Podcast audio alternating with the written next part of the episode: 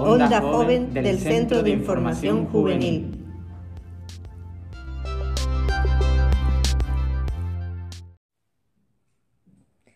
Hola y bienvenido a Onda Joven.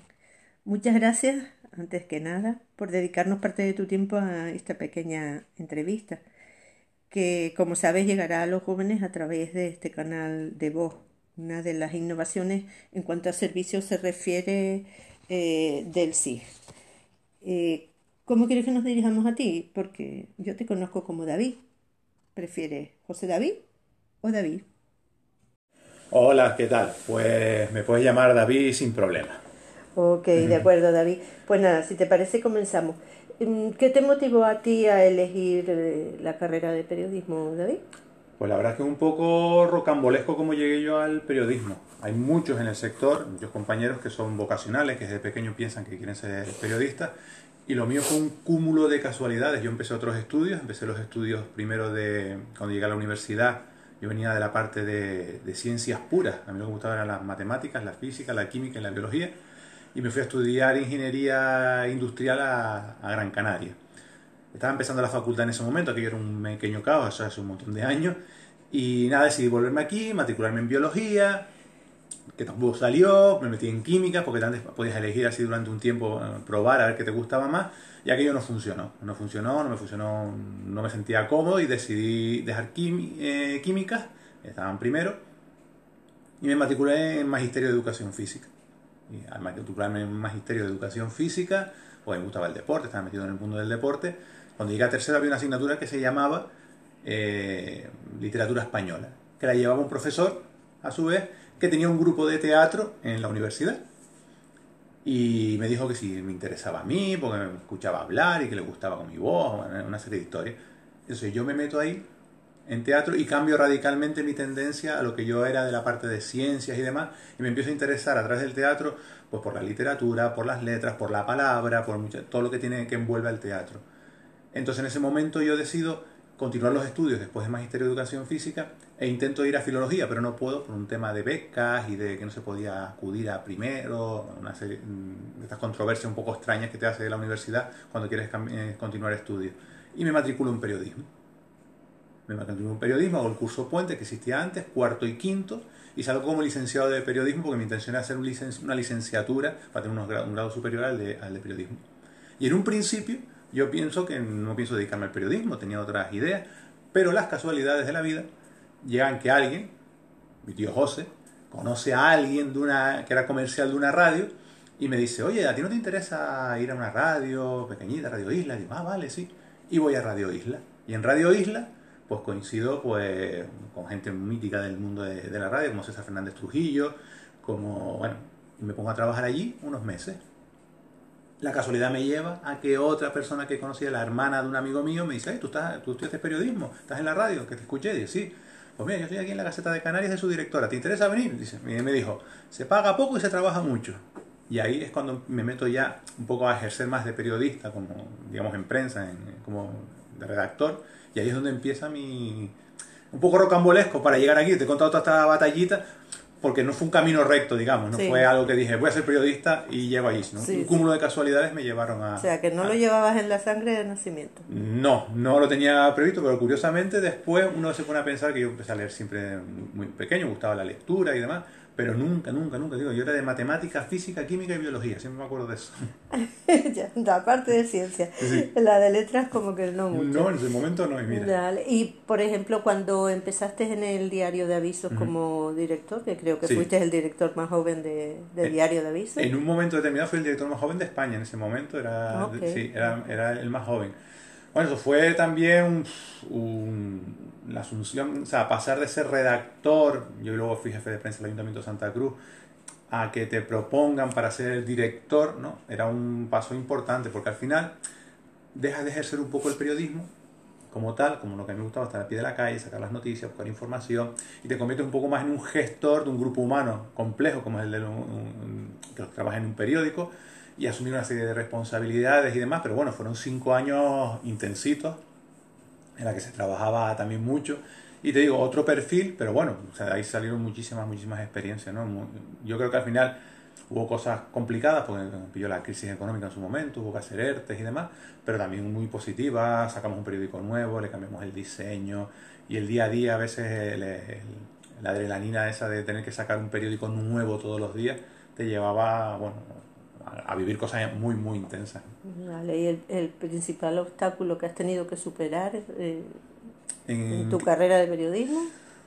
Uf, obstáculos. Siempre hay la tendencia a decir que si los periodistas, sobre todo en la época de director, que si mucha influencia, que si muchas presiones y demás. Hay una parte de eso, pero tampoco es tanta como, o yo lo supe llevar de una manera más natural, pero quizás lo más complicado no tanto la tarea de la profesión de periodista, que yo creo que también hay una parte de oficio en el periodismo. Yo le digo a muchos mm, chicos que llegan de, o llegaban al periódico de prácticas, que les decía, digo, esto es un, yo estoy titulado igual que ustedes, pero esto es un, un, oficio como el del carpintero. Hasta que no empiezas a hacer muchas mesas, no empiezas a hacer las mesas bien. O sea, la primera mesa te saldrá más o menos correcta, está bien apoyada, pues el periodismo era lo mismo.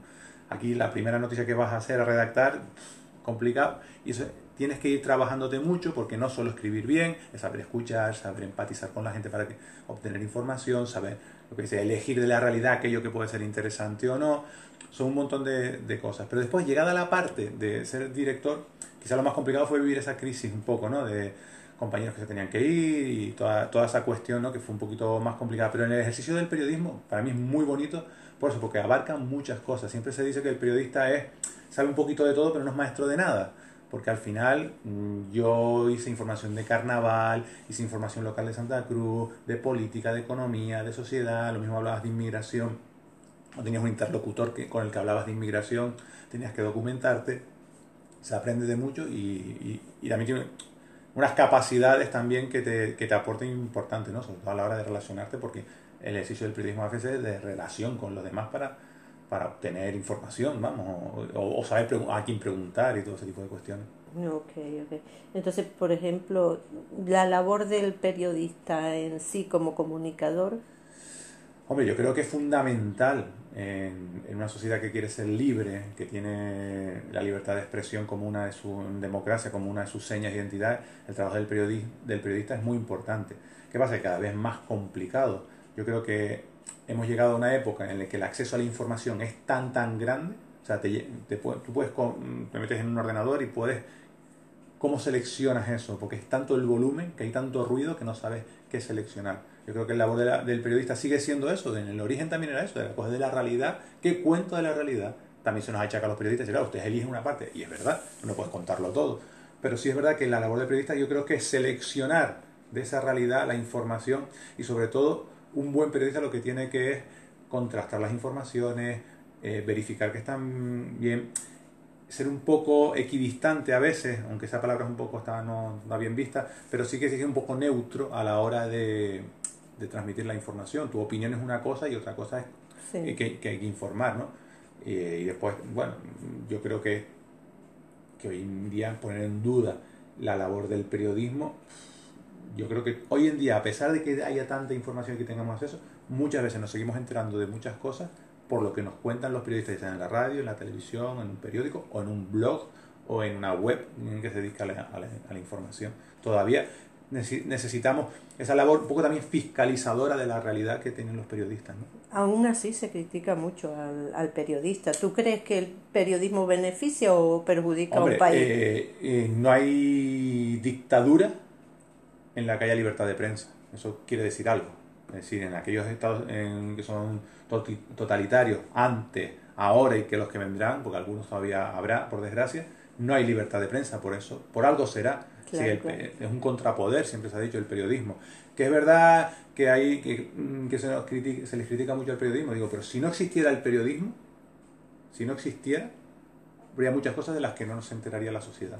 Creo que sigue siendo un vehículo para enterarte de muchas cosas. Y más hoy en día, creo que ha cambiado a lo mejor un poco los modos, pero sigue siendo fundamental, creo, para una, democracia, en un estado de libertad, que, exista el periodismo. Que, eh, porque el periodista es el que pregunta. A veces el periodista es el que tiene acceso a preguntarle a un político, a un empresario, a un representante de la sociedad civil, a un deportista, a un vecino que va a preguntarle a un vecino, oiga, ¿usted qué le pasa? Y ese vecino se lo cuenta al periodista para que el periodista lo cuente a todo el mundo. Si no existiera ese periodista, ese vecino a lo mejor, nos, yéndonos al caso, para alejarnos de la política y demás, a lo mejor ese vecino podía contar su problema al resto de la sociedad para que le hagan caso, si no existiera el periodista, un ejemplo. ¿En qué nivel más o menos consideras tú que está el periodismo en Canarias en comparación con el resto del país? Bueno, mm, complicado comparar. Aquí la realidad somos somos siete islas, las capitalinas Tenerife y Gran Canaria son las que acumulan siempre la mayor, ¿no? El volumen de lo que se informa.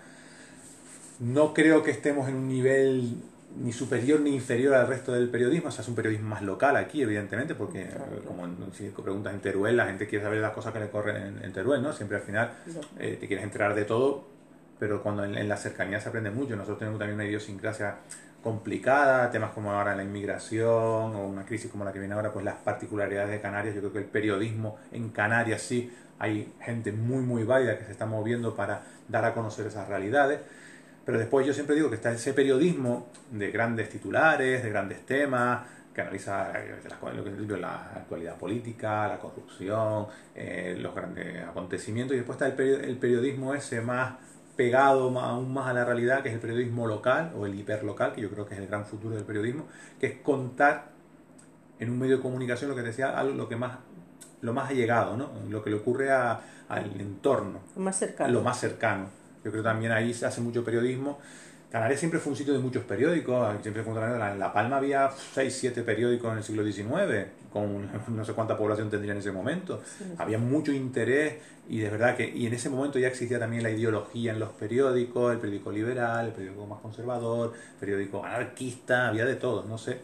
Yo creo que, que también es una de las cosas que se debe, o que debe conocer el, el lector, el oyente, el televidente, cuando está viendo un, la información que sale en un medio de comunicación, y ahí creo que falta pedagogía, estás viendo una, una empresa periodística, que a lo mejor tiene también su ideología, como cuando uno, yo siempre pongo ejemplo, cuando tú eliges un colegio, tú vas al ideario de un colegio, si no estás en la enseñanza pública, por ejemplo, pero vas a un colegio concertado privado, tú vas al ideario y puede haber un colegio que es católico, por ejemplo, y uno que no lo es, y tú eliges en función de eso. Entonces tú sabes que tus hijos van a recibir una formación en función de ese diario. Pues a veces ocurre lo mismo, no, a veces no, ocurre con los periódicos. con los periódicos, con las radios, con la televisión. Se difumina muchas veces hoy en día, por ese que decía antes, que hay una gran eh, capacidad para comunicar y para acceder a información, pero sí a veces no es lo mismo leer el periódico X que el periódico Y. Tiene ideologías distintas y diarios distintos y se encamina la información porque el periodista elige cuando elige la información, ya no es como lo escriba, sino si yo elijo resaltar de la realidad esto frente a esto, ya estoy Sí, sí, ya estás haciendo una, una, una, marcando, marcando una, línea. una línea. Sí, una línea, sí, sí. Eh, ¿Tú qué papel crees que juega la juventud en el periodismo? ¿Crees que hay mucha juventud interesada en el periodismo o no? Mira, yo creo que es lo que estaba diciendo. El, eh, yo creo que el, periodismo como industria, como sector, no, sé cómo no está avanzando tan rápido como está avanzando la, propia sociedad y los jóvenes. ¿no? Eh, existe una reticencia, yo también la tenía cuando fui director, o las empresas eh, editoras de periódicos, por ejemplo, tienen, les cuesta ese cambio. Pero yo creo que hay mucho interés mm, de mucha gente por saber lo que le ocurre en la realidad. Cuando todos hemos sido jóvenes nos hemos alejado más de la realidad, nos importaba un poco más todo porque estabas a tus cosas y demás. Pero es, yo creo que también la gente, cuanto más formada es, más va a requerir esa labor que te decía de elección. Y ahora hay caminos distintos. Ahora, por ejemplo, está muy de moda eh, Llanos, que es el, le llaman youtuber, un comunicador que utiliza las redes, que es comentador de juegos y demás. Pues el otro día estaba entrevistando a Marc Gasol, que va a jugar en los Lakers, una entrevista en exclusiva, y se la cuenta en otro tono, en, otra, en otro formato, en otra forma, tiene millones de seguidores y le estaba haciendo una entrevista a un deportista en un cambio importante de su vida, que era, o sea, era de, de, interés y era relevante. Es un ejemplo de un camino que se puede abrir ahí. Entonces, digo un ejemplo que a lo mejor, si eso mismo lo hicieran los periodistas, empezaron a buscar otros canales de comunicación. Te pongo otro ejemplo, en las elecciones norteamericanas ahora hay un, un corresponsal, eh, ahora me acuerdo del, nombre en Twitter, Nanismo, eh, Domenech creo que es el apellido, que emite en Twitch, ¿no? una red social que utilizan mucho los jóvenes. Tuvo miles y miles de seguidores, gente joven interesada en todo el proceso electoral en Estados Unidos. No te digo que sea la gran masa de jóvenes los que están detrás del interés, pero si se buscan las fórmulas, yo creo que se despierta interés, porque al final a todos nos interesa saber lo que nos ocurre alrededor, de una manera u otra. Nos sentimos en algún momento fuera de lugar si se empieza a hablar de un tema y tú dices, ¿y de qué me están hablando? ¿no? Sí. Entonces yo creo que sí. De hecho, hay mucha gente que se apunta todavía a las facultades de periodismo, que quiere estudiar periodismo. Mucha gente joven llegaba a, las, a mí, cuando estaba de director, a las redacciones de los periódicos con mucho interés por trabajar en, en este sector, que además no solo es el de los medios de comunicación, las empresas tienen periodistas para intentar trabajar su comunicación, las administraciones, hay un montón de caminos que se abren porque al final vivimos rodeados de, de, comunicación y de mensajes por todos lados. Exacto, sí, sí, sí. ¿Qué consejos darías a aquellos jóvenes que desean iniciarse en el periodismo? Hombre, mmm, una época en la que funcionaba que había gente que era abogada o había estudiado Derecho se iba a una redacción del periódico decía, mira, yo quiero escribir de, de Derecho. Ah, pues ponte ahí y ponte a escribir. Yo creo que eso ya no funciona. Yo creo que lo ideal, si tú tienes un, un interés por el periodismo, es formarte en, ese, en eso. Yo creo que eso ha cambiado muchísimo la universidad en este caso, o, puede haber otros caminos eh, de formarte para ser periodista. Yo creo que la formación es importante, de que es una base súper importante y sobre todo demostrar un interés por el entorno, pues leer, el uso de la palabra en cualquier, en cualquier medio que estés, cualquiera es el uso de la palabra, ya sea bien escrita, en hablada, eh, en radiofónica, audiovisual, en podcast, en, en, una web, en blog, en un videoblog, en toda la palabra. Entonces, lo que recomendaría es que se forman, que adquieran unos conocimientos básicos a través de la formación, que creo que cada vez es mejor, y después eso, pues tener interés por el entorno y echarle ganas y saber y desmitificar también. ¿eh? Yo cuando me hablan de periodismo, yo pensaba en Arturo Pérez Reverte en la guerra de Bosnia, o en corresponsal de guerra, o que pensaba que era periodista Matías Prat porque presentaba el telediario. Además, para presentar un telediario no hace falta ser periodista, sino hace falta leer bien. ¿Sabes? Porque hay un teleprompter, cuando te estás formado, porque cuando lees algo que te suena, lo puedes decir, te, entiendes mejor lo que está escrito, ¿no? Sí, pero son los referentes. Exacto, son los referentes. Ahí, yo siempre le decía a muchos compañeros que cuando llegan ahí, digo, mira, tú no quieras descubrir el Watergate, que está muy bien, que puedes llegar a descubrirlo, ni vas a cubrir las elecciones en Estados Unidos a pie de ahí de, con Trump y con Biden, pero a lo mejor sí le vas a contar a la gente de García Escames vas a ir allí, les van a contar su problemática, lo vas a sacar, vas a hablar con la asociación de vecinos, vas a hablar con el concejal, y eso también es el periodismo. O sea, que, que se formen, que se creen unas expectativas realistas y que, y eso, y que tengan interés por el entorno y, la palabra. Pues nada, eh, David, muchísimas gracias por habernos regalado parte de tu tiempo y compartir tus conocimientos y experiencias con nosotros. Eh, como has nombrado el teatro y sé que también estás metido en teatro, pues nada, yo te emplazo para otra entrevista que será de teatro. Y, sin problema. Y bueno, sin problema, contamos contigo, sin Problema. es otra rama de la vida. ok, de acuerdo. Pues David, muchísimas gracias. Y ya te digo, en otro momentito y con teatro. De acuerdo.